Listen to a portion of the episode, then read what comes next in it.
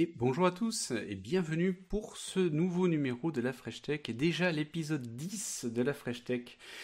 Et donc euh, ce soir, je suis avec ce soir comme d'habitude. Il fait nuit, tu vois. Voilà. Je suis avec Christophe. Bonjour Christophe. Salut les gens. Merci encore Et- de m'inviter. Pour ce... bah, écoute, avec grand plaisir. Merci à toi de venir. Et euh, pour ce nouveau numéro, épisode 10, on a la chance de recevoir la startup Venture Orbital System et donc avec euh, Stanislas Maximin. Bonjour Stanislas. Bonjour, euh, ravi d'être ici, merci beaucoup pour l'invitation. Merci, avec grand plaisir. Donc, euh, avant de, démarrer et puis de, faire connaissance, de découvrir ta, ta startup et, le projet, euh, on va dire un peu fou que tu as, hein, donc euh, une tarte que tu nous expliques tout ça, je vous propose qu'on regarde le sommaire des news également que l'on va voir en fin d'émission. Donc, en fin d'émission, on abordera la startup Ascendance qui propose des taxis volants électriques hybrides. Tiens, c'est intéressant. Pourquoi euh, hybride? On va voir euh, Aircall qui devient une licorne. On n'a pas, tant que ça quand même, donc c'était intéressant de partager ensemble. Mais également Electra qui, va, euh, qui a levé 15 millions euh, d'euros pour son réseau de stations de recharge. On va voir à quel point c'est important d'avoir des, stations de recharge et euh, pour tout ce qui est moteur électrique et donc voiture électrique. Mais Electra qui ça- n'est qui n'est pas un antagoniste de Daredevil, hein, précisons. Merci pour cette précision, Christophe. Tu as raison, on sait jamais, ça peut jamais, à jamais. Non, non, mais tout à fait, je l'avais pas précisé. et avant tout cela, ben, on va découvrir l'invité du mois de juin. Et donc, euh, cet invité, c'est euh, Stanislas qui vient euh, nous présenter sa startup Venture Orbital Systems. Et euh, Stanislas, ce que je te propose, c'est une tradition parce qu'au-delà de la startup, ce qui nous intéresse, euh, c'est l'homme qu'il y a derrière et, et les hommes, parce que vous êtes plusieurs. Et donc, si tu peux euh, un petit peu nous, nous parler de ton parcours euh, pour, euh, qui t'a conduit à créer cette startup, ça nous intéresse. Ouais, bah écoute, euh, ravi en tout cas, voilà, j'ai déjà dit d'être présent. Euh, en effet, euh, je pense que des startups avant tout, c'est des humains qui qui font des choses. Donc, donc personnellement, Stanislas Maximin, j'ai fondé Venture Orbital Systems. Alors bon, je vais peut-être commencer un petit peu avant ça. J'ai fait, j'ai commencé des études en école de commerce, une école qui s'appelle l'ISEG à Paris, enfin école de management, machin truc. C'était rigolo, j'ai rencontré des gens, mais bon, disons que j'étais pas forcément fait pour euh, continuer euh, les études. Euh, et il se trouve que j'ai effectué, alors c'était en 2000, euh, je vais pas dire de bêtises, 2018, l'été 2018. Euh, j'ai bossé trois mois aux États-Unis, en Floride, une heure de Cap Canaveral. Et il se trouve qu'on était une grosse, grosse centaine de Français sur place. Euh, au même endroit, on était dans un campus, euh, voilà, pour, pour aller bosser. Et, euh, et, du coup, ce que je faisais, comme j'étais déjà passionné du spatial, je suis un passionné du spatial depuis si longtemps que je, je m'en souvienne, passionné de l'histoire, passionné des nouvelles technologies, passionné des nouvelles tendances. Et comme qu'il y avait Cap Canaveral, il y avait le Kennedy Space Center également, euh, qui est un des plus gros musées, euh, euh, enfin qui est une base avant d'être un musée, mais qui a également un des plus gros musées euh, euh, spatial euh, sur Terre. Bah, je me suis dit, bah, on va y aller avec avec avec des copains. Donc on prenait un taxi, on faisait une heure de route jusqu'au au Kennedy Space Center, on faisait la visite.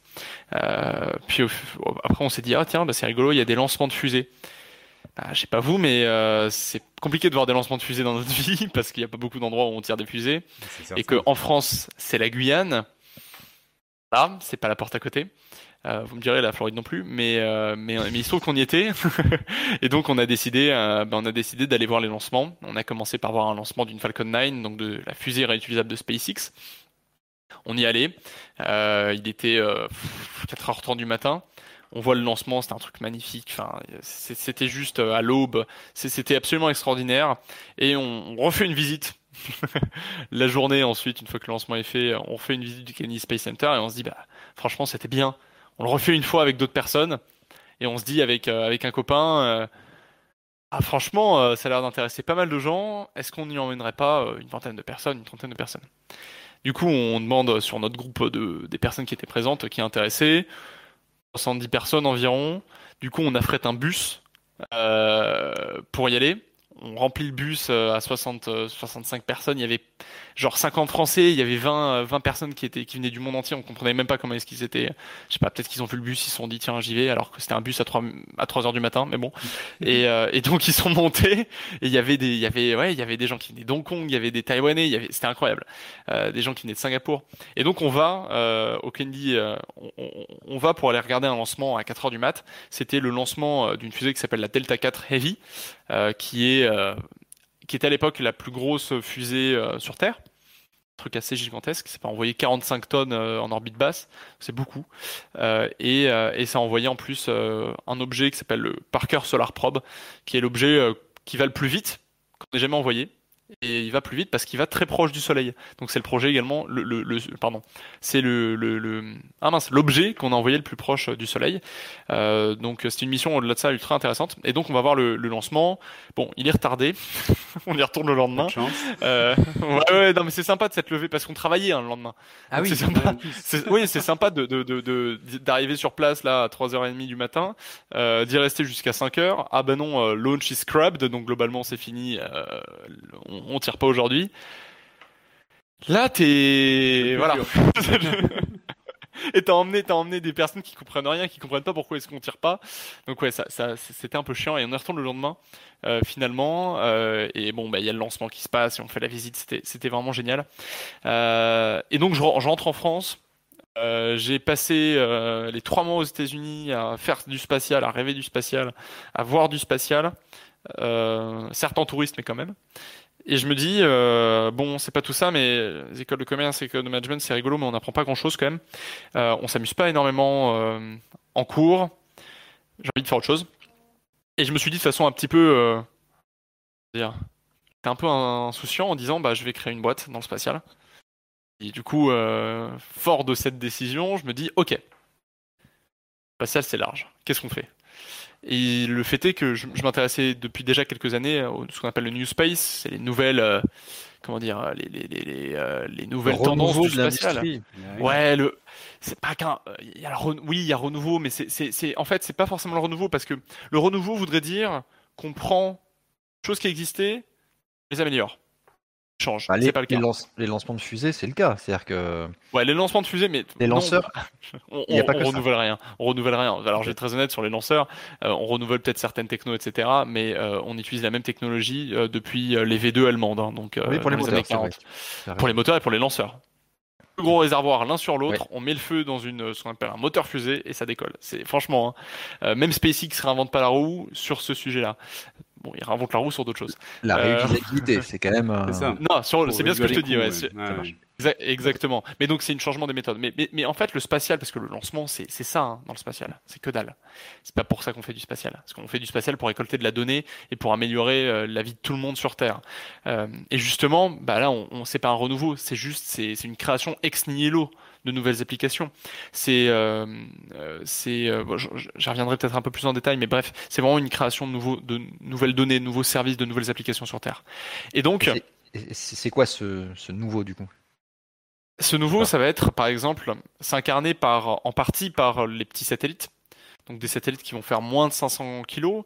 Nous, précisément, chez Ven... satellites, hein, c'est ça? Alors les nanos, c'est moins de 50. Encore plus petit. ah oui. C'est encore plus petit. Ah non, il y a des classifications. Bah non, mais tu mets des scientifiques forcément sur des classifications, tu vas finir par des trucs. Euh, voilà. Euh, donc, donc euh, oui, les nanos, c'est 50 kilos. Il y a beaucoup plus de nanos que de petits, petits qu'on appelle également les small sat en anglais forcément. donc voilà, mais on, va parler en général de satellites de moins de 500 kg et ces satellites, ils ont la particularité bah, de justement euh, utiliser, de, de, bénéficier massivement de la miniaturisation des composants électroniques depuis 20 ans, qui fait que, ce qui fait que globalement, ben, on va arrêter d'avoir un gros satellite euh, qui fait 5 euh, tonnes, la taille d'un gros SUV et qu'on même plus, et qu'on envoie à 36 000 km, qui va fixer un point fixe vraiment tout au long de sa vie en 15 ans. On va arrêter d'avoir ce business model là. On va envoyer des plus petits satellites qui coûtent beaucoup moins cher, qui sont développés beaucoup plus rapidement, euh, qui emportent bah, du coup des technologies qui ont rien à voir. Là où les satellites d'antan c'était les télécoms, donc votre télé, c'était la météo et c'était également parfois Internet, pas très fort et pas très puissant, mais Là, on va, on va utiliser des données complètement différentes euh, et commercialement, c'est-à-dire qu'on va faire de l'observation terrestre commerciale, pas que pour de la recherche. On va faire, euh, on va faire euh, de, des terminaux de communication commercialement. Et, c'est ça un petit peu le renouveau, c'est surtout une utilisation commerciale du spatial. donc ces, ces, petits satellites, ils peuvent accueillir ces instruments-là, qui sont plus petits, qui sont plus légers, et au lieu d'en les envoyer très loin, très haut, au même endroit, on les envoie par dizaines, voire centaines orbite basse, donc à moins de, de, 1000 km d'altitude. Euh, ils tournent très rapidement autour de la Terre, ils sont plusieurs, et ça leur permet d'avoir une couverture globale et d'être extrêmement aussi euh, réactifs, c'est-à-dire que bon, bah, on peut faire de l'internet au débit en étant euh, en orbite basse. Donc, que tu, tu, incarnes et tu portes en plus cette marque-là, SpaceX, ça fait partie d'un des domaines sur lesquels ils sont actifs avec leur réseau de satellites Starlink, c'est-à-dire que ça rentre dans ce cadre-là. Bah, Starlink complètement, hein, c'est c'est ce qu'ils veulent faire, ils veulent rendre possible, euh, on va dire, le, ce qu'on appelle le broadband euh, Internet euh, partout dans le monde, avec une offre qui est intéressante. Hein, on est quand même sur du, sur du 500, je crois, quelque chose comme pas dire de bêtises, mais c'est 500 dollars l'abonnement dans le terminal et c'est plus de 150 dollars l'abonnement mensuel. Ce qui peut paraître cher, mais bon, on est en France, on se rend pas compte de à quel point notre internet est pas cher et que dans des endroits comme euh, la Creuse, bah, quand il n'y a pas internet, il n'y a pas internet. Donc, sauf que la Creuse, euh, bah, y en a part, c'est partout en Afrique, c'est partout en Amérique du Sud, c'est par, à beaucoup d'endroits en Asie, c'est partout en Sibérie. Donc, il y a plein d'endroits où on n'a pas internet, où c'est pas possible de, de tirer des câbles. Donc voilà, et ça c'est le projet de SpaceX, enfin de Starlink en l'occurrence. Ouais. Donc d'accord, donc du coup vous, vous intervenez dans ce domaine-là, si, on revient du coup euh, à votre proposition, vous intervenez dans ce domaine-là et qu'est-ce que vous faites en particulier euh? On revient justement sur euh, du coup qu'est-ce que voilà, moi je suis dans ce domaine-là, enfin je, suis, je baigne dans ce renouveau-là. je suis super intéressé par les nouveaux business, je suis super intéressé par les nouvelles boîtes. C'est porté par des startups en plus, donc c'est un truc assez extraordinaire. C'est des startups qui révolutionnent le spatial. Et je regarde ça et je me dis. Privé en général. Et oui, le domaine privé, t'as raison. Et, et, je me dis, bah, euh, c'est quand même assez extraordinaire. Euh, comment est-ce que moi, je, me mets là-dedans? Je suis pas un expert, euh, j'ai pas de technologie spécifique, donc je sais pas vraiment comment est-ce que comment est-ce que on fait des constellations, si j'ai une idée de constellation, etc. Par contre, je sais que la, donnée a un impact direct. Elle, elle nous affecte tous aujourd'hui déjà.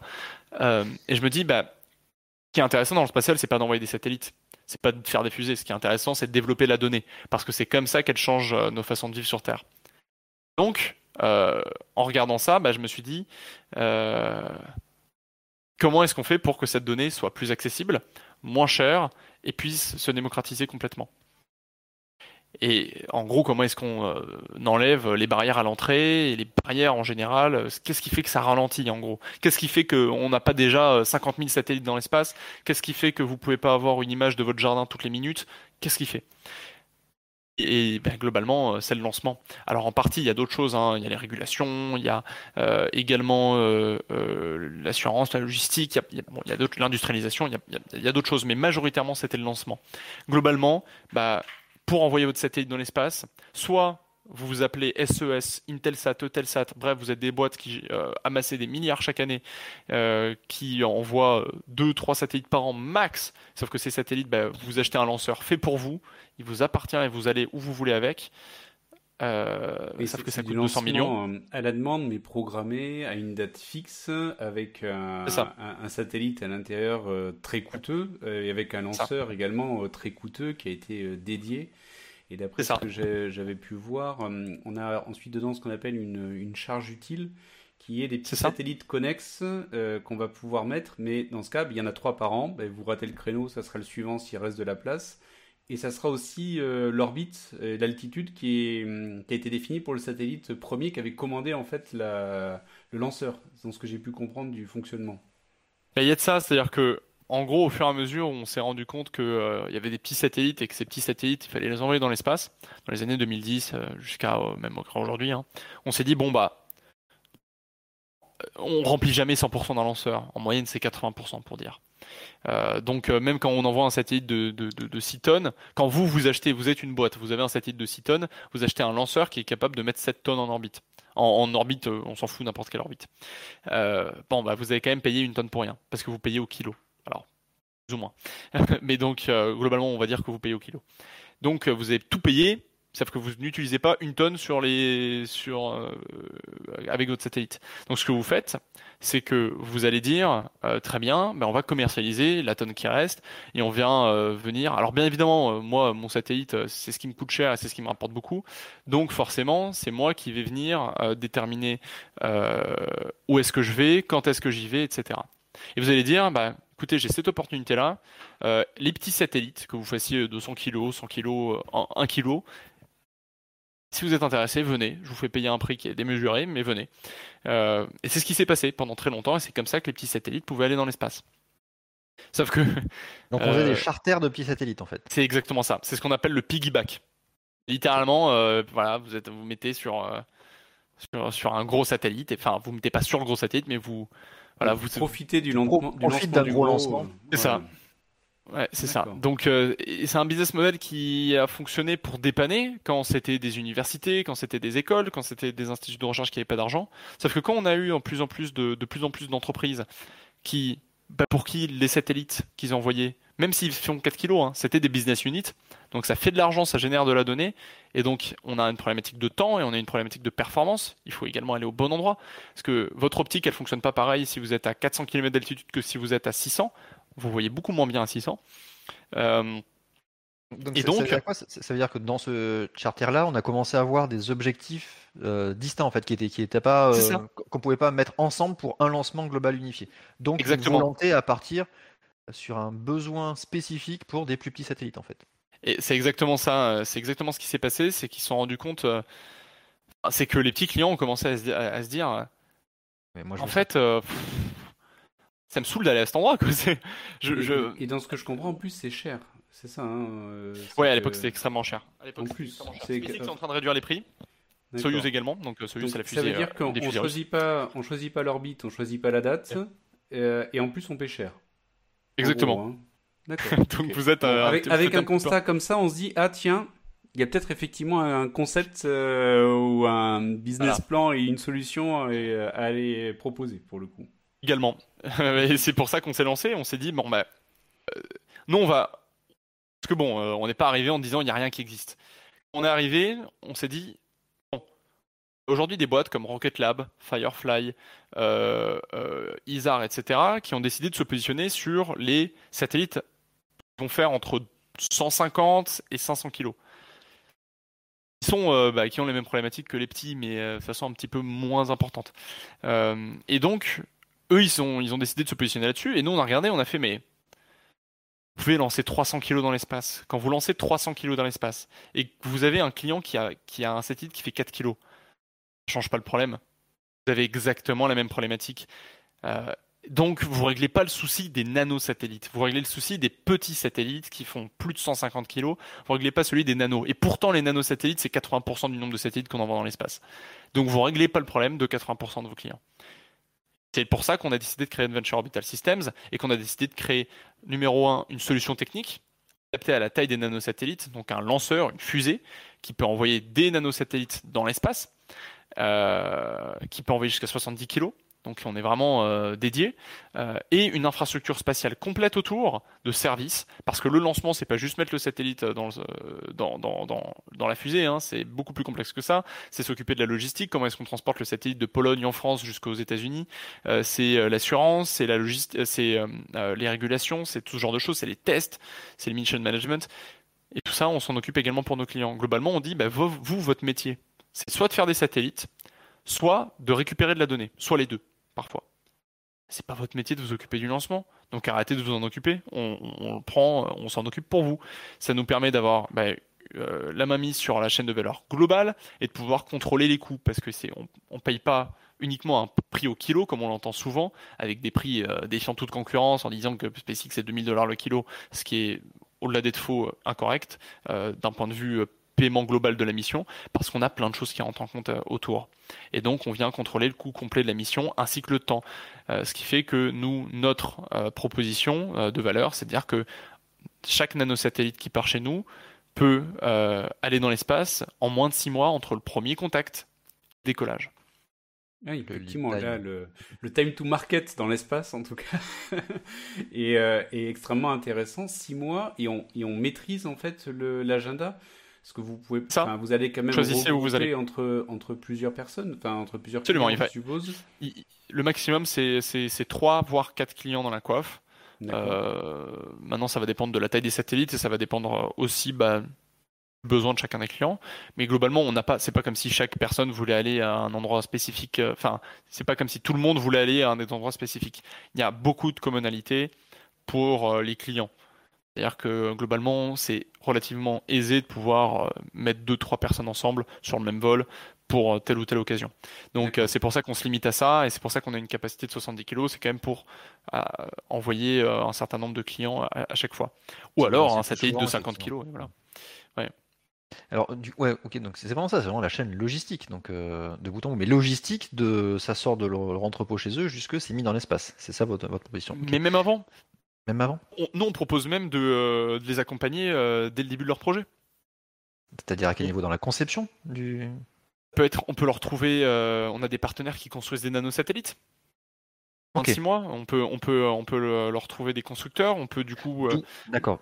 D'où la, remarque de tout à l'heure sur des gens qui ont des besoins et notamment autour des données. C'est-à-dire que vous pouvez aussi les. Un... Ok, donc vous vous créez des entrants quelque part pour faire des lancements en mettant en relation des gens qui ont des besoins et des gens qui savent faire. Globalement, ouais, c'est juste on se dit bah, quels sont, euh, quel est le métier de nos clients, c'est ça? Ah, il y a pas à faire tout, à l'heure, euh, quelqu'un qui dont le métier c'est euh, de la donnée, mais en fait, euh, il pourrait potentiellement ne rien connaître du tout au niveau des satellites et dire, ben voilà, moi j'ai besoin d'avoir tel type de données et il me faut, dites-moi quel satellite il me faut et quand est-ce qu'il peut être en orbite. Exactement. Et, on a deux types de.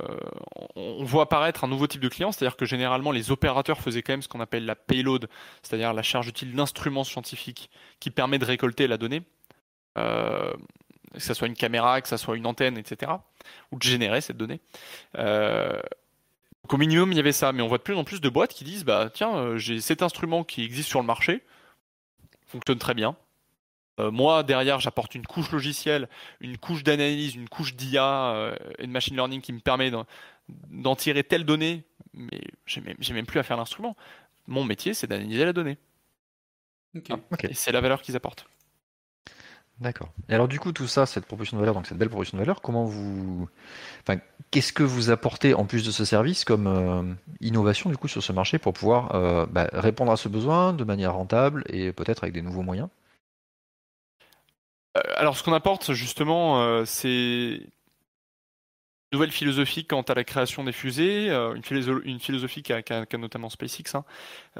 c'est qu'on va venir jouer sur nos forces, c'est-à-dire on est petit, te rends pas compte, mais opérer une fusée, c'est ça coûte cher. Quand on dit opérer, c'est à partir du moment où ça sort de votre usine. Ah, quand votre fusée, elle fait 55 mètres de long, 3-4 euh, mètres de large, demande certaines installations. ça rentre pas sur les barres de toit, on est d'accord Exactement. Et puis au-delà de ça, et quand ça décolle, bah, vous avez l'équivalent euh, d'une bombe qui décolle. Euh, donc les infrastructures doivent tenir. Nous, non. On est une petite fusée qui pousse pas beaucoup, euh, qui est simple, ce qui fait que globalement on fluidifie tout, notre concept d'opération et ça nous permet d'économiser beaucoup déjà à ce niveau-là. Ensuite, industriellement et même techniquement, beaucoup voient la fusée comme une pépite technologique, etc. Alors que non, quel est notre métier? Envoyer des satellites en orbite. On peut le faire via une catapulte, notre client il en a rien à faire tant que son satellite est en orbite. Donc, le lance-pierre, tu peux. Faut un gros élastique hein, quand même. Ça, ça serait extrêmement innovant. Euh. Il y, en a, il y en a, il y en a qui veulent des Américains qui s'appellent Spin Launch qui veulent faire ça. Ils veulent globalement faire tourner un, un tourner une sorte de lanceur avec le satellite dedans très rapidement. voilà. Très, très rapidement et puis le lâcher à quelque chose comme Mach 15 atmosphère. Wow. bon, il y a des raisons pour lesquelles j'y crois pas trop, mais voilà des contraintes ok appliquées dessus. mais le, c'est pas pour de l'équipage par contre. c'est ça. Euh, le satellite il prend 40 000 G en sortie de, sortie de tunnel. donc, donc, si j'ai bien compris, vous, vous construisez effectivement ces lanceurs-là vous-même? Absolument. Alors, on, les avance, design. On, avance, c'est ça. Donc, vous, vous, vous, captez le besoin, vous allez chercher les gens, vous proposez de construire des sets, etc. C'est ça extérieur. Par contre, vous, vous accompagnez jusqu'à. On récupère le microsat et on a le lanceur, on le construit, vous le designez, c'est ça? Et vous procédez au lancement derrière. Ok. Ça, bah alors le lanceur est déjà designé, c'est une gamme unique euh, qui s'appelle Zephyr. Euh, qui euh, voilà et, et, qui est un lanceur extrêmement simple. C'est-à-dire que bon globalement pour, pour, vous dire, on, ouais, je précise, hein, on fait pas le lanceur. Enfin, je précise parce que on fait, on fait pas le lanceur sur mesure. C'est-à-dire qu'on a un lanceur qui envoie 70 kg dans l'espace, n'importe où, et c'est marre. Et après, on... vous avez une, euh, voilà, c'est le même. Donc, euh, et, et, donc ce lanceur-là, on vient en fait regarder. Bah, quand, quand, on regarde un lanceur, globalement, ce qui coûte cher, c'est le moteur, ce qu'on appelle le moteur fusée. C'est un petit peu comme le moteur dans votre voiture ou un moteur d'avion. C'est ce qui crache des jets à haute vitesse et très fort et très chaud et c'est ce qui fait que ça, ça avance et que ça décolle. Euh, bon, un moteur fusée, c'est quand même une pièce assez complexe. Ça coûte généralement entre 30 et 50% euh, du coût complet sur, un, sur, sur, sur une fusée. Donc c'est la pièce à faire pas cher parce que sinon rapidement vous décuplez vos coûts. Donc nous euh, là-dessus, euh, le problème d'un moteur fusée, c'est que bah, dedans il fait euh, plus de 3000 degrés à des à des pressions extraordinaires, plus de 70 fois l'atmosphère terrestre dans un truc qui fait bah, qui fait cette taille-là quoi. Donc euh, c'est compliqué. Historiquement, ces moteurs fusées, euh, et beaucoup le font, hein, même, même encore SpaceX hein, le font, avec de l'usinage classique. On va venir bah, faire les pièces, euh, les mettre dans des moules, tailler des pièces de précision avec des CNC, donc des machines qui permettent de voilà, venir tailler des pièces et ronger des pièces pour, pour les faire selon. plusieurs pièces, c'est ça que j'entends, euh, qui sont faites sur mesure. C'est des, euh, des milliers de pièces. assemblées avec une précision euh, extraordinaire pour arriver à supporter les, les pressions et autres. Et d'où le coût, effectivement, forcément. Dès ah, qu'on commence à se dire ça, on comprend les coûts immédiatement qui, qui sont. Exactement. Donc des milliers de composants qu'on assemble ensemble quasiment main, enfin, et qui vivent des, des, des trucs extraordinaires globalement, nous, on vient euh, innover, c'est cette pièce-là, le moteur fusée, qui coûte une blinde, euh, au lieu de passer plusieurs mois à la produire, on va venir l'imprimer en 3D. Donc on a designé un moteur fusée en impression 3D métal avec un alliage qu'on appelle l'Inconel 718, c'est un alliage de nickel qui tient particulièrement bien la chaleur et on vient euh, faire toutes nos géométries, le système de refroidissement, euh, l'injection, tout ce qu'il faut en impression 3D. On atteint des géométries qui sont impossibles à atteindre en usinage classique. C'est, et, surtout, bah, notre moteur il est imprimé en moins d'une semaine. Alors, on va faire un petit focus, on va s'arrêter quelques instants parce que il y, a beaucoup d'éléments dedans et, ça m'intéresse beaucoup. Euh, et, pour le coup, c'est vrai que ça me, ça me paraissait vraiment euh, euh, intéressant, en tout cas, à bien préciser. Tiens, je crois d'ailleurs que j'ai, si je me souviens bien, une petite photo. Hop, inquiétez pas, tout va bien se passer. Hop. Et avec, voilà, où on vous voit en train de, designer un petit peu tout ça pour, dans les ateliers. Et, voilà, c'est ça. Euh, et, donc pour le coup, là, on a le, moteur 3D en fait qui vient se, se, designer. Par contre, l'impression du moteur, je suppose que vous faites chauffer en fait euh, le nickel pour arriver à le faire couler, euh, pour pouvoir l'imprimer. Je suppose qu'il y a quelque chose comme ça. c'est une technologie alors qu'on n'a pas du tout inventé. Alors là-dessus, d'accord sur notre philosophie qui est de rester simple, on va pas inventer des trucs qui sont pas simples. Euh, alors bon, ça, peut paraître euh, con de dire ça, mais c'est compliqué de faire des choses simples. Euh, mais que les ingénieurs aiment pas, c'est compliqué de faire des choses simples. C'est beau, c'est bien, c'est plus simple de faire des choses complexes. Mais donc pour revenir sur le sujet, on utilise une technologie qui s'appelle, alors dépendamment de qui l'a fabriqué, soit SLM, Selective Laser Melting ça doit, être, plus ou moins ça, soit LBM, Laser Beam Melting. Ce qui se passe, c'est qu'on va avoir une, euh, dans une machine euh, une couche de poudre extrêmement fine euh, d'un certain métal qui va être lasérifié. Donc on va venir là, alors ça ressemble l'impression résine, faire fondre. C'est exactement même chose. Ok. Même un, peu plus complexe. Oui, bien sûr. à notre niveau avec d'autres matériaux, mais tu as, une poudre de matériaux et du coup tu fais fondre cette poudre qui va du coup se fusionner et créer une couche. C'est ça? Et, vous travaillez par couche Vous montez comme ça sur par couche. Et donc on vient euh, ajouter une couche de poudre, on lasérifie, ça se soude avec la couche d'en dessous, etc., etc., etc., jusqu'à ce que la pièce, ben, en quelques jours, soit soit complètement euh, imprimée. Alors derrière, il y a des opérations bien évidemment de vérification, euh, de post-traitement, notamment pour la rugosité, mais globalement la pièce ben, elle est faite. Et donc ça c'est une technologie qu'on utilise sur le marché, qui est en pleine pleine évolution, ce qui fait que ben, le temps que ça nous prend aujourd'hui va clairement pas euh, être le temps que ça nous prendra dans, dans 4 ans. Ça, je trouve ça vraiment intéressant parce que pour le coup, c'est pas vous qui avez dû euh, inventer ça et donc convaincre que ça fonctionne. Vous réutilisez une technologie qui a déjà fait ses preuves, dans ce que j'entends. Et c'est juste que vous trouvez un nouveau débouché en fait pour cette technologie-là qui a du sens euh, et qui permet comme ça de réduire drastiquement les coûts de, fabrication. Et parce que vous miniaturisez aussi la, la pièce, donc c'est vraiment intéressant c'est, une, question. C'est-à-dire que tu, nous as dit que ça miniaturisait, enfin ça euh, diminuait les délais de production. Est-ce que ça miniaturise aussi les coûts derrière? Diminue les coûts? Directement, oui. Directement. Aujourd'hui, on peut faire un moteur fusée à moins de 100 000 euros. Euh, Et euh, ça, parle pas forcément à tout le monde. Ça par rapport à combien sur un autre moteur sur, de sur, le marché, moteur qui ressemble au nôtre, enfin qui a la même poussée, hein, voilà, parce qu'on parle de poussée, combien ça pousse et à quelle efficacité. Ça peut se trouver à. Je, vais prendre un, Allez, un, moteur de, grandeur. C'est On a plus d'un million d'euros. Plus d'un million d'euros. D'accord, ok. Donc, mais bon, faut, faut, faut pas être de mauvaise foi. C'est pas des moteurs qui sont faits pour. Non mais si, si, si, si, on pousse. Ah oui, on pousse aussi 70 kg dans les deux cas. Euh, non, euh, quand on parle de pousser moteur, on va en gros ce moteur-là, combien est-ce qu'il peut pousser? Nous, notre moteur, il peut pousser environ 25, euh, 2,5 tonnes. Donc on compare avec les moteurs qui peuvent pousser 2,5 tonnes avec la même efficacité. Et là-dessus, les moteurs équivalents, même si faut prendre en compte le contexte, hein, c'est nous on en produit, on en produit plus de 140 par an, donc forcément l'unité nous coûte un peu moins cher. Mais on, je pense que ouais, sans impression 3D, le moteur, c'est compliqué de comparer, hein, mais sans impression 3D, le moteur coûterait plus de 300 000 euros euh, aisément euh, en, pour même production, etc. on nous demande justement dans la chatroom, du coup, il y a Xoya qui nous demande est-ce que les Rutherford. Donc, on a, on a des gens qui sont experts apparemment ah dans le domaine ah des moteurs. Hein. Xoya, je crois, que je, je, crois, que je le connais, Xoya. D'accord. Il nous demande euh, donc les moteurs de Rocket Lab, les Rutherford, euh, ils se situent où par rapport à, à vous en termes de proposition de valeur ou de gamme de prix Alors, je vais être très honnête, euh, Xoya, aucune idée de combien, euh, combien euh, un Rutherford coûte. on vient un petit peu pousser plus loin l'impression 3D que eux. c'est vrai qu'ils ont des moteurs en impression 3D en grande même partie. on vient pousser un petit peu plus loin. On, pousse je crois que ça pousse quoi Un peu plus de 30 kN un Rutherford? Bon, c'est comparable. J'ai aucune idée de combien ça coûte. Ce que je peux te dire, c'est que Rocket Lab, leur fusée Electron, elle l'envoie 250 à 300 kg dans l'espace. Euh, globalement, ça coûte euh, cher, entre 5 à 8 millions. Ça dépend des vols.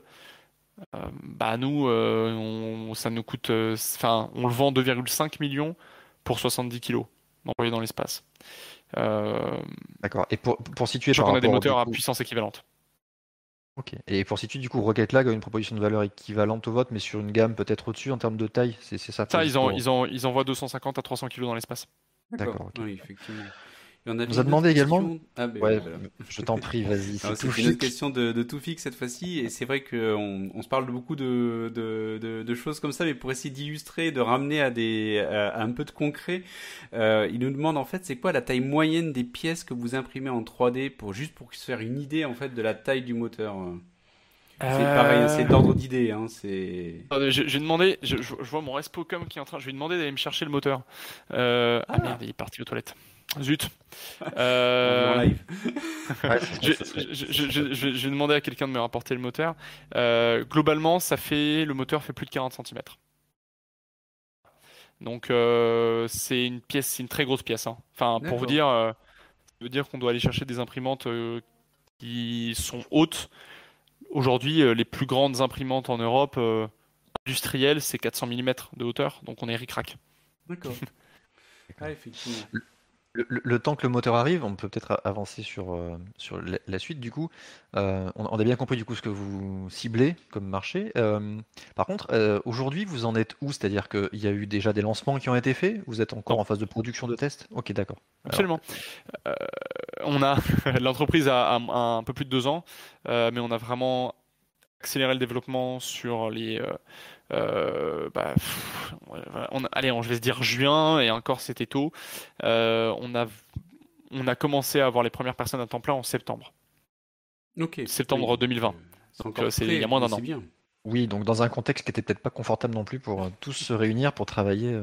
C'est ça. Sur une production. Euh, mais donc on s'est installé à Reims en, septembre. Euh, on a vraiment accéléré le développement. Euh, nous on imprime un moteur là fin de l'été, donc quand même en quasiment moins d'un an. c'est probablement un des records. je ne sais pas vraiment s'il y a des un concours, mais je pense qu'on est bien placé pour le gagner. et globalement, ouais, on est aujourd'hui une trentaine à Reims. Euh, on compte, euh, là on a vraiment passé la phase. On a décidé en fait, euh, notre logique industrielle, enfin notre logique, c'est une, logique industrielle. C'est pas de dire on fait des lanceurs pour faire des lanceurs, ce que se sont dit beaucoup de nos concurrents, on fait des lanceurs pour les industrialiser. et donc quand on intègre la partie industrielle, ça fait que on réfléchit complètement différemment. On fait pas des pièces pour qu'elles fonctionnent, on fait des pièces pour qu'elles soient simples à industrialiser et qu'elles fonctionnent. Mais voilà, on ajoute une complexité en plus. et donc ça, nous, ça fait qu'on passe plus de temps à définir qu'à prototyper. Au début, hein, la, phase de définition est un peu plus longue par rapport à d'autres. Sauf que ça nous permet d'avoir des pièces qui sont industrialisables dès leur, leur premier, euh, leur première, euh, quasiment leur premier test. et donc, euh, Pardon, c'était juste pour qu'on se, on se situe, c'était juste pour se dire, aujourd'hui quand même dans votre mode de fonctionnement et votre mode de développement, euh, par rapport à d'autres sociétés où vous pouvez très rapidement mettre un produit sur le marché et euh, tirer les bénéfices de ce produit pour financer les autres produits derrière. Là, vous êtes plus sur de l'investissement pour, très lourd pour pouvoir démarrer en fait. Euh, eh, c'est difficile. En même temps, ça s'y prête beaucoup. Enfin, c'est une industrie où tu déjà il faut que tu y arrives parce que si tu rates, ça coûte très cher. Tu peux pas itérer, faire des, des, moitiés de chemin. Donc, Enfin, il faut bien que tout le monde ait conscience de ça. Tu vois, as beaucoup d'autres boîtes dans le, dans le milieu de la startup vont sortir des produits souvent numériques. Donc, tu peux sortir des petites propositions de valeur, tester ton marché et itérer derrière. Vous, vous, c'est plus compliqué. C'est ça, en fait, derrière, qui prend du temps. C'est-à-dire qu'on a vraiment des procédés industriels à mettre en place sur lesquels, en plus, vous cherchez des nouveautés. Donc, ça prend du temps, ça se comprend. C'est ça. Et, et, euh, et globalement, euh, je dirais même, euh, c'est un petit peu différent. C'est-à-dire que on a quand même une timeline ultra agressive. Hein. On veut faire notre premier lancement en fin 2024. Euh, donc, on a encore un, peu trop, aux alentours de 3 ans pour le faire. Donc, c'est quand même ultra rapide. C'est juste qu'on est plus long sur la phase de, de, la phase les phases préliminaires de définition des besoins. malgré tout, on reste, on voit quand même une assez grosse vitesse. Mais c'est vrai qu'on souffre du fait qu'on n'est pas une entreprise classique, c'est-à-dire que bah, ça demande du temps à développer le produit avant de commencer à le commercialiser. Euh, pour revenir justement sur, euh, sur la phase dans laquelle on est, bah là on est en train de finaliser les phases de, définition justement et on commence à, faire des prototypes. On reçoit nos prototypes, donc le protomoteur euh, là octobre-novembre. On va recevoir également notre proto réservoir en septembre, proto coiffe qui protège les satellites, pareil. Donc ça va vite, euh, malgré tout. Et euh, là, le but étant qu'en l'année prochaine, en 2022, on valide euh, une grosse partie de nos sous-systèmes, un à un. 2023, qu'on les valide tous ensemble, qu'on fasse un premier vol suborbital. Donc on va dans l'espace, mais on va pas en orbite. On va un peu moins haut globalement et un peu moins vite.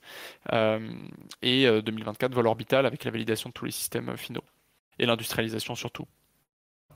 Et alors du coup, je rebondis sur une question que Toufik encore nous a fait dans le chatroom, c'est que Comment ça se passe du coup euh, la création, le lancement et le financement d'une société comme ça dans le spatial qui du coup j'imagine coûte cher et prend du temps, c'est ce que tu viens de nous dire? Oui. Bah, alors je pense qu'il n'y a, pas de il a pas de, recette miracle.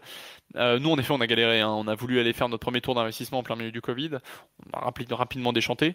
Euh, et parce que déjà, lever de l'argent quand tu fais de la technologie de pointe qui demande enfin voilà, que tu fais autre chose que des marketplaces euh, ou des logiciels SaaS, c'est compliqué euh, parce que les investisseurs comprennent pas que tu puisses dépenser 100 euh, millions d'euros en 4 ans et qu'après tu as ton produit et que tu le rembourses pas en 2 ans. Donc ça, ça, ça, déjà, c'est du mal. Et en plus, on rajoute la pandémie, c'était mort. Mais on a quand même réussi à trouver des gens. Donc globalement, euh, on a réussi à avoir plusieurs choses. On a réussi à avoir un contrat euh, de notre agence spatiale, le CNES, euh, l'agence spatiale française, un contrat de développement sur le moteur justement, qui peut-être arrivera. Je vois. Ah yes, Sifflo. Non mais je sais, t'en fais pas, ça sert à rien de me. Je sais qu'on peut pas montrer. Je sais, oui, je sais qu'on peut pas montrer le complexe d'injection. Allez, hop, donne. euh... Donc, euh, ah ouais. Hop. Voilà, en gros. Alors ça, c'est juste euh, ça. C'est histoire de montrer. Ça, c'est quand les gens viennent. Ça, euh, c'est la taille donc du moteur qui sera imprimé d'ici quelques, qui est un peu plus petit que le moteur qu'on utilisera sur le lanceur, mais qui va être imprimé globalement dans, dans les prochains mois. voilà pour un petit peu vous représenter la taille du truc. Il y en a un par lanceur. Non, il y en a six au premier étage. ah oui. Donc imagine six trucs comme ça, l'un à côté de l'autre euh, qui, euh, qui bastonnent, et, euh, et, un au deuxième étage, et le même d'ailleurs. Donc voilà un petit peu le, le, ah, le D'accord, ça donne bien l'indication de la taille. Là. Ouais, voilà, sur la. je, la je vais le laisser là. je vais le laisser là. plutôt là, voilà. Ouais, l'investissement du coup. Et donc, donc pardon, pour revenir. Ouais. Donc nous on a eu la façon dont ça s'est passé pour nous. On a eu un contrat du CNES de 50 000 euros pour développer pour aller euh, développer le moteur. Non, le moteur nous coûte beaucoup plus que 50 000 euros. Mais euh, mais pour euh, on va dire mettre le pied à l'étrier, ils nous ont payé l'impression 3D du moteur globalement.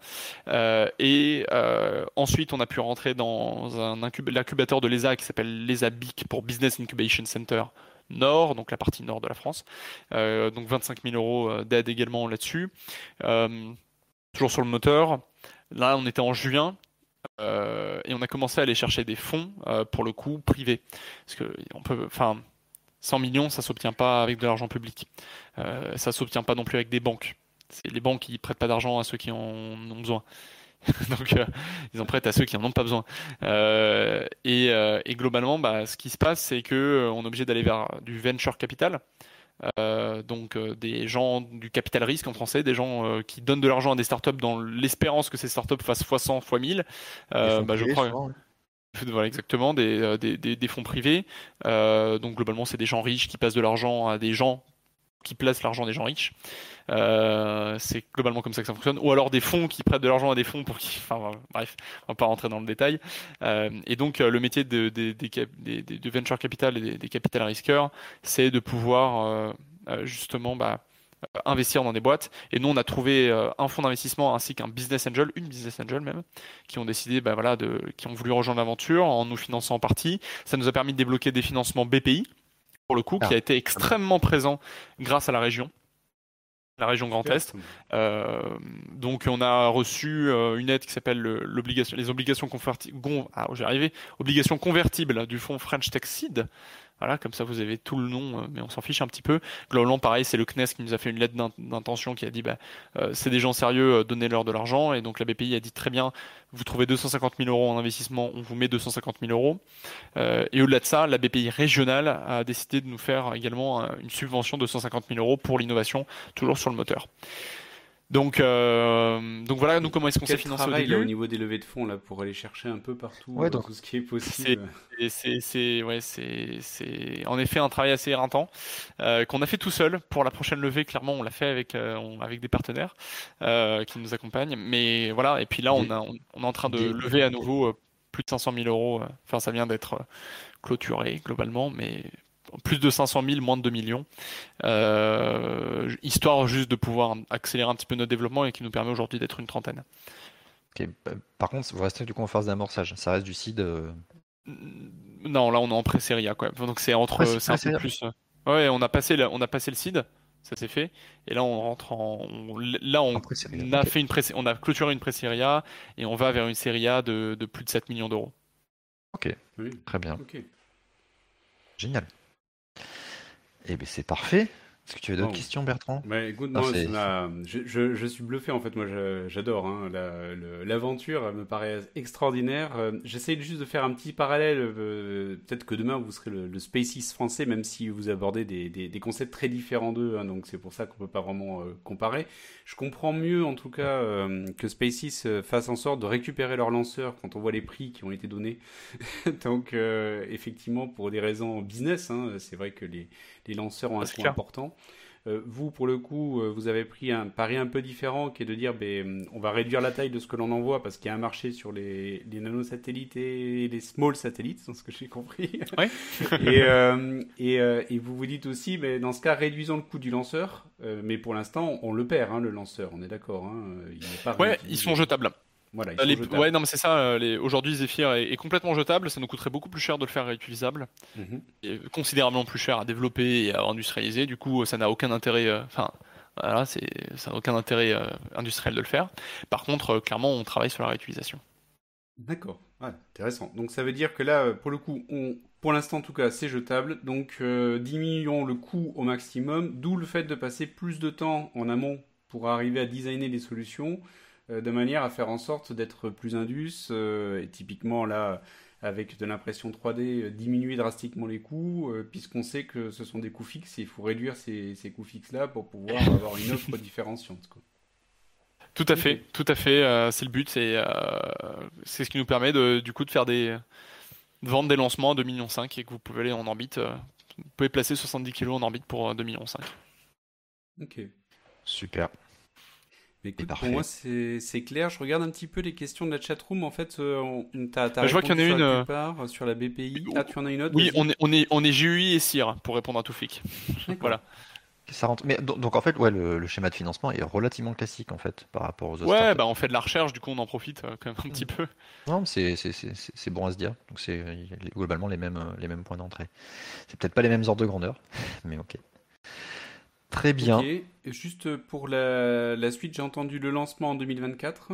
Donc, euh, et puis je suppose euh, plein d'autres choses derrière. Hein. Tu nous disais que tu travaillais sur la réutilisation ou autre, donc euh, je suppose que vous n'allez pas vous arrêter en si bon chemin et que vous avez. je confirme. Absolument, on en est déjà à notre, euh, on a déjà ouvert notre première filiale. La deuxième euh, ne va pas tarder à être annoncée. Donc on, avance vite et euh, on a en effet l'ambition d'être bien plus qu'un simple opérateur de lancement. D'accord. Très bien. Bah, écoute, franchement c'est beau. Moi tu m'as, tu m'as, tu m'as fait rêver là un petit peu avec l'espace. Là ça change par rapport à ce qu'on voit habituellement. Et j'adorais le, le fait que tu nous expliquais que c'est le fait de voir des lancements de fusées qui te donne envie de, de lancer ça et dit allez pourquoi par moi et euh, allons chercher ce qu'on peut proposer en, en, étant différenciant et en apportant de la valeur à des clients. Donc euh, c'est le but d'une entreprise. ouais, tout à fait. Ah on sent la passion derrière, derrière tout ça. Ah oui. Et elle est partagée, tu, tu, la diffuses très bien en plus, donc euh, avec plaisir.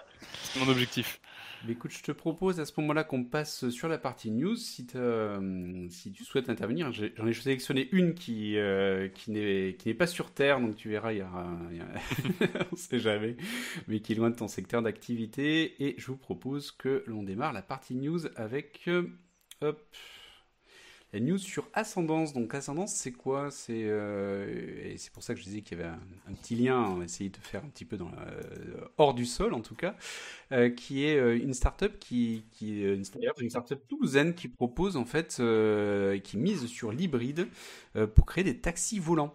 Donc euh, taxi volant, euh, alors vous avez une image de concept en tout cas qui est dessus.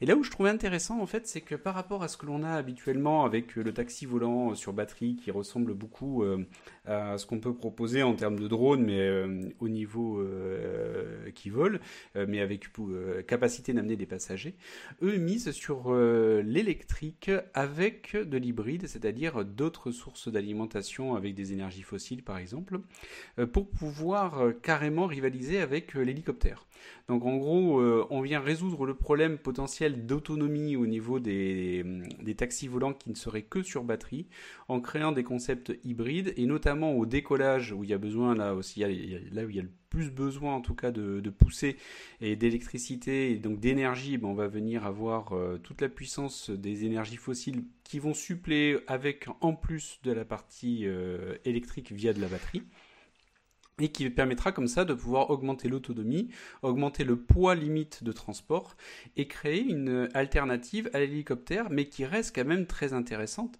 puisqu'on aurait quand même un aéronef de 5 places et qui ambitionne de réduire de 50 à 80% les émissions de CO2. Donc c'est quand même pas rien. Euh, et donc on est sur de l'hybride. Certes, on va avoir l'émission de CO2, mais on va fortement la, la, diminuer et on va diviser le bruit par 4 euh, et être deux fois moins cher à acquérir euh, et à utiliser qu'un hélicoptère, on va dire, classique. Donc je trouvais ça extrêmement intéressant en termes d'approche et de se dire que on n'est pas, on vient pas se limiter uniquement à ce qui existe sur la partie batterie en fait, c'est de dire ben, l'hybride peut aussi avoir du sens sur des possibilités comme ça de taxi volant. Bah, c'est surtout qu'on a vu des concepts comme ça, donc des, des VTOL hein, qui font du décollage vertical pour des problématiques de transport euh, urbain notamment. On a vu beaucoup, il y a beaucoup de, concepts qui sont passés, des Airbus hein, parmi les plus connus et d'autres euh, usines en Chine. Euh, mais sur batterie, en fait, tu te rends très vite compte, effectivement, le full électrique en termes d'autonomie, ça répond pas. C'est une belle démo technologique, mais tu pourras pas t'en servir. Leur proposition est intéressante, effectivement, pour aller jusqu'à un vrai cas d'usage commercial derrière. Je ne connaissais pas. J'étais plutôt dubitatif quant à la news, mais en fait, oui, tu m'as convaincu. Très bien, parfait. Allez, je vous propose une autre news et je vous en ai parlé euh, tout à l'heure dans le sommaire. Donc c'est Aircall, Aircall qui devient une licorne. Alors on n'en a pas énormément hein, des licornes, donc euh, une licorne française issue de la French Tech. Là c'est vraiment super intéressant.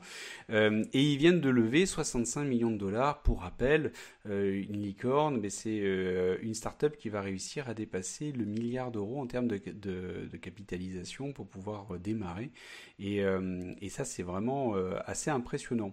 Aircall, je ne sais pas si vous connaissez, euh, donc je vous donne rapidement, ça a été fondé en 2014, hein, donc quand on regarde, c'est pas bien vieux hein, pour euh, être devenu une licorne, c'est beau. Et euh, c'est simplement une startup qui ambitionne de dépoussiérer tout ce qui est téléphonie, mais version B2B, avec des serveurs vocaux interactifs dans le cloud qu'on va venir activer, utiliser, entre guillemets, louer. Euh, et qui vont vous permettre comme ça d'avoir euh, euh, tout un système de serveur vocal interactif qui va être mis à disposition. Et à ce jour, on a quand même des, de grosses entreprises comme Blablacar, Cityscoot, Lydia qui utilisent, et Open Classroom qui utilisent ce, ce service-là. Et vous avez des partenariats très intéressants puisqu'ils proposent beaucoup d'interconnexions avec les, des, CRM par exemple du marché comme du Salesforce, mais aussi des interconnexions avec Slack, avec Microsoft Dynamics Enfin, voilà, c'est vraiment hyper intéressant en termes de, capacité à, être interconnecté. Et vous avez, euh, tiens, ben, même Mano Mano qui, euh, est partenaire et qui utilise euh, cette solution-là. Donc euh, moi je trouve ça très intéressant, ça vient comme ils disent dépoussiérer euh, ce qu'on vient proposer en manière classique, ça permet de faire euh, du marché à la demande, où on vient utiliser son serveur, le louer sur le cloud, et aujourd'hui quand même c'est une croissance de 65% en 2020, et, et, donc c'est quand même vraiment vraiment pas rien, puisqu'il a l'ambition de franchir la barre des 100 millions de dollars de chiffre d'affaires sur, sur l'année. Donc, euh, ben, bravo. Moi, je trouve ça vraiment super intéressant et euh, un bel exemple, en tout cas, euh, dans un délai assez court. Et je vous propose de terminer avec notre dernière news. Et notre dernière news, c'est sur Electra. Donc décidément, on se parle un petit peu électricité euh, entre les, taxis, euh, avions euh, et, ça. Mais c'est 15 millions d'euros pour son, réseau de stations de recharge. Donc Electra, c'est une start-up bien sûr française et qui a très bien compris la problématique avec les voitures électriques aujourd'hui qui sont le réseau de recharge. Donc le réseau de recharge, c'est aujourd'hui ce qui peut bloquer euh, au fait de prendre une voiture électrique ou peut en tout cas freiner les utilisateurs. Et là où euh, aujourd'hui, je vous redonne juste quelques chiffres quand même, mais le marché de la voiture électrique, c'est 180% de croissance. Alors forcément, à la base, est beaucoup plus basse, hein, donc euh, les pourcentages ne veulent pas forcément dire grand-chose. Mais quand tout le marché de, vente de véhicules chute de moins 25% au total. Hein. donc ça peut vous montrer quand même le, basculement qui se fait. Euh, et, plus on va avoir de voitures électriques, plus on va avoir besoin de charger ces voitures-là. Et les réseaux de recharge sont extrêmement importants. Donc euh, ils ambitionnent de, créer un réseau de 1000 stations d'ici 2030. donc ils ont levé 15 millions d'euros pour, euh, pour cela. Et si on regarde en fait ce, que, ce qu'ils proposent en termes de concept, c'est des bornes de recharge rapides de 15 à 30 minutes les plus faciles d'utilisation possible et qui sont réservables. Ça veut dire qu'on vient réserver sa borne et on lui dire ben, je vais aller, je la réserve, j'arrive dans 10 10 minutes, j'arrive et je sais que ma borne est vide. Aujourd'hui, c'est euh, quand même un des, un des principaux sujets hein, qui est est-ce que ma borne est, de recharge est, est libre? Est-ce que je peux venir me connecter dessus? Et est-ce qu'elle est apportée Et ils disent qu'avec leur réseau, ils ambitionnent de pouvoir proposer une station à 10 minutes de là où vous vous trouvez, quelle que soit votre position et donc euh, avec euh, une possibilité de réservation. Moi, je trouve ça très intéressant pour, euh, pour être moi-même possesseur de voiture électrique, mais forcément, le réseau c'est important et c'est ce qui m'a fait choisir d'ailleurs ben, Tesla. Qui propose aujourd'hui des meilleurs réseaux pour les recharges très rapides. Euh, si vous voulez vous déplacer en Europe, euh, effectivement, euh, c'est assez imbattable, mais ils vont vite être rattrapés. Et vu le nombre de voitures qu'ils vendent, ça va vite être un très gros problème parce que leurs superchargeurs vont vite être dépassés en termes de, capacité par rapport au nombre de véhicules. Donc il faut beaucoup d'initiatives comme celle-là pour arriver à répondre à la demande croissante telle qu'elle est projetée dans les années à venir. Ce qui me surprend, tu vois, c'est que l'industrie pétrolière se soit pas jetée dessus. Tu vois, ils se disent, bah, nous, on a des. enfin, pas pétrolière, mais peut-être tu les stations de distribution. Mmh. Station de station essence, du coup, n'est pas euh, franchi le pas de se dire, on va aussi devenir euh, distributeur, constructeur et distributeur de bornes comme ça. C'est plutôt les startups, du coup, et ces petites boîtes qui viennent, euh, je vais le dire, à disrupter, en fait, ce, marché-là. Ouais. Je, pense qu'il y a. Pardon, je Non, j'allais dire, moi, ce qui me la problématique avec ça, c'est que tu as des stations de pétrole, euh, j'imagine que tu peux tout mettre dans les cuves. Euh, c'est-à-dire que euh, si tu changes de fuel demain, tu passes au green fuel, etc., tu peux changer, enfin, tu changes ce qu'il y a dans les cuves, tu changes pas ton infrastructure. Alors que les stations électriques, bah, si dans deux ans, tu as une innovation qui fait qu'on peut recharger deux fois plus vite, t'es mort. Hmm. ça, c'est un truc qui va m'intéresser à regarder, enfin, ça va beaucoup m'intéresser à regarder l'évolution des stations de recharge partout dans le monde. Euh, et de voir du coup la compétitivité au fur et à mesure que les batteries évoluent, au fur et à mesure que la recharge évolue, parce que ça va être, je pense, un, vrai problème, parce que tu dépenses des millions et des millions pour rechanger tout, tout le temps euh, bah, tes, tes, tes, stations. Je ne sais pas comment ça va se passer, mais ça m'intéresse beaucoup. Hein. Ouais. Aujourd'hui, pour, euh, pour information hein, sur euh, l'emplacement des stations-service versus l'emplacement des recharges de stations électriques, Tesla, par exemple, pour ne pas citer, mais a pris le pari de, de positionner ces stations de recharge principalement à côté d'hôtels. Euh, qui proposent de la restauration parce qu'il y a un problème de temps d'attente en fait. C'est mm. que c'est-à-dire que même avec une recharge très rapide que propose Tesla et d'autres comme Unity par exemple, eh on va devoir attendre quand même 20-30 minutes. Donc euh, le but c'est de transformer cette expérience en disant de toute manière il y aura pour 20 ou 30 minutes et je te rejoins Sanissa peut-être que dans quelques années ça sera plus que 10 minutes ou 5 minutes et donc là on change le modèle. Mais en attendant, on est euh, sur 20 à 30 minutes et il faut vous occuper pendant 20 à 30 minutes en fait, pour pas vous voir passer ce temps-là. Donc une fois que vous êtes sorti de la voiture, vous avez fait trois fois le tour pour vous dégourdir les jambes, bah, qu'est-ce que vous faites d'autre? Et donc là, vous êtes à côté d'hôtel et vous avez euh, la restauration de l'hôtel, vous pouvez avoir les services de l'hôtel, vous pouvez prendre un café sur la terrasse de l'hôtel. Et ça, c'est assez intéressant. Et c'est aussi pour ça que dans les Tesla, ben, vous avez une grande tablette avec des services euh, Netflix ou autres euh, qui sont accessibles depuis la tablette pour vous dire, pas tiens, j'ai 30 minutes, c'est pile le temps de mon épisode et euh, je me regarde mon épisode pendant que ça recharge. Et euh, quand mon épisode est terminé, ma voiture est prête, on est reparti. J'ai pas vu passer mon temps et donc je me sens pas frustré. Et euh, il y a tout ce sujet-là de, vous occuper pendant ce temps-là, euh, qui est aussi pour moi déterminant de l'emplacement de recharge, qui ne matche pas forcément avec une station-service là où elles sont positionnées aujourd'hui. Donc c'est vraiment intéressant à, regarder comment ça va pouvoir évoluer. C'est clair. Mmh, c'est clair, c'est clair. Et puis on est arrivé au terme de ce numéro 10 de la, de la Fresh Tech. Moi vraiment j'étais euh, ravi et conquis euh, Stanislas par, euh, par ta startup. Là tu m'as vraiment envoyé du, du rêve. donc il me tarde de, de voir ça. Et, et, je serais vraiment preneur si tu as l'occasion dans dans quelques mois ou années euh, de, de te de nous inviter au lancement de la ah, prochaine en 2024 avec plaisir pour qu'on le diffuse en live. Mais euh, en tout cas de nous faire euh, que tu puisses revenir nous voir nous disant mais voilà ça y est le, premier test est fait on a on a réussi ça on s'est rendu compte qu'on avait ça maintenant à améliorer et nous faire un petit retour comme ça sur, euh, sur ce projet quand même un peu fou là, que tu as, que as lancé, mais avec euh, des technologies maîtrisées, donc il euh, n'y a pas de raison. Et, je te souhaite vraiment que ça puisse continuer au rythme que tu le souhaites et, et que tu puisses faire rêver d'autres personnes comme toi, tu as pu rêver devant d'autres lanceurs. Bah, écoute, merci beaucoup. Euh, clairement, je, je, serais ravi de, de, de pouvoir partager nos, nos, belles news avec vous. Et puis, euh, moi, j'aime beaucoup votre émission, donc euh, je vais commencer à suivre euh, plus activement. En tout cas, je me suis abonné au réseau, donc on verra, on verra bien. Mais, mais c'est une super initiative. Super. Et merci. Eh bien, je vous souhaite dans ce cas eh une bonne fin de journée à tous. Pensez à ceux qui sont en rediffusion. N'hésitez pas à poser vos questions sur YouTube dans les commentaires. Euh, on fera suivre à Sanissas, peut-être qu'il vous répondra même en direct, directement dans les commentaires si vous en avez. Et si vous euh, avez également la possibilité, eh n'hésitez pas à venir nous suivre en live sur Twitch, sur la chaîne Studio Renegade. Euh, on fait plein d'émissions sur plein de thèmes différents.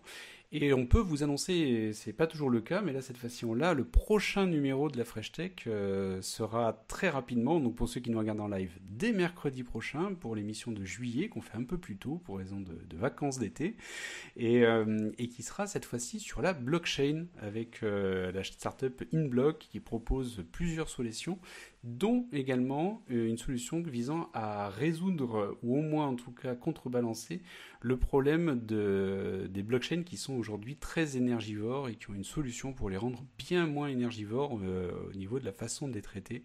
Et donc euh, il me tarde qu'ils viennent nous présenter ça et pourquoi pas arriver à révolutionner le domaine. Donc on change de, de, sujet, on change de domaine, mais en tout cas je pense que ça s'annonce être passionnant également.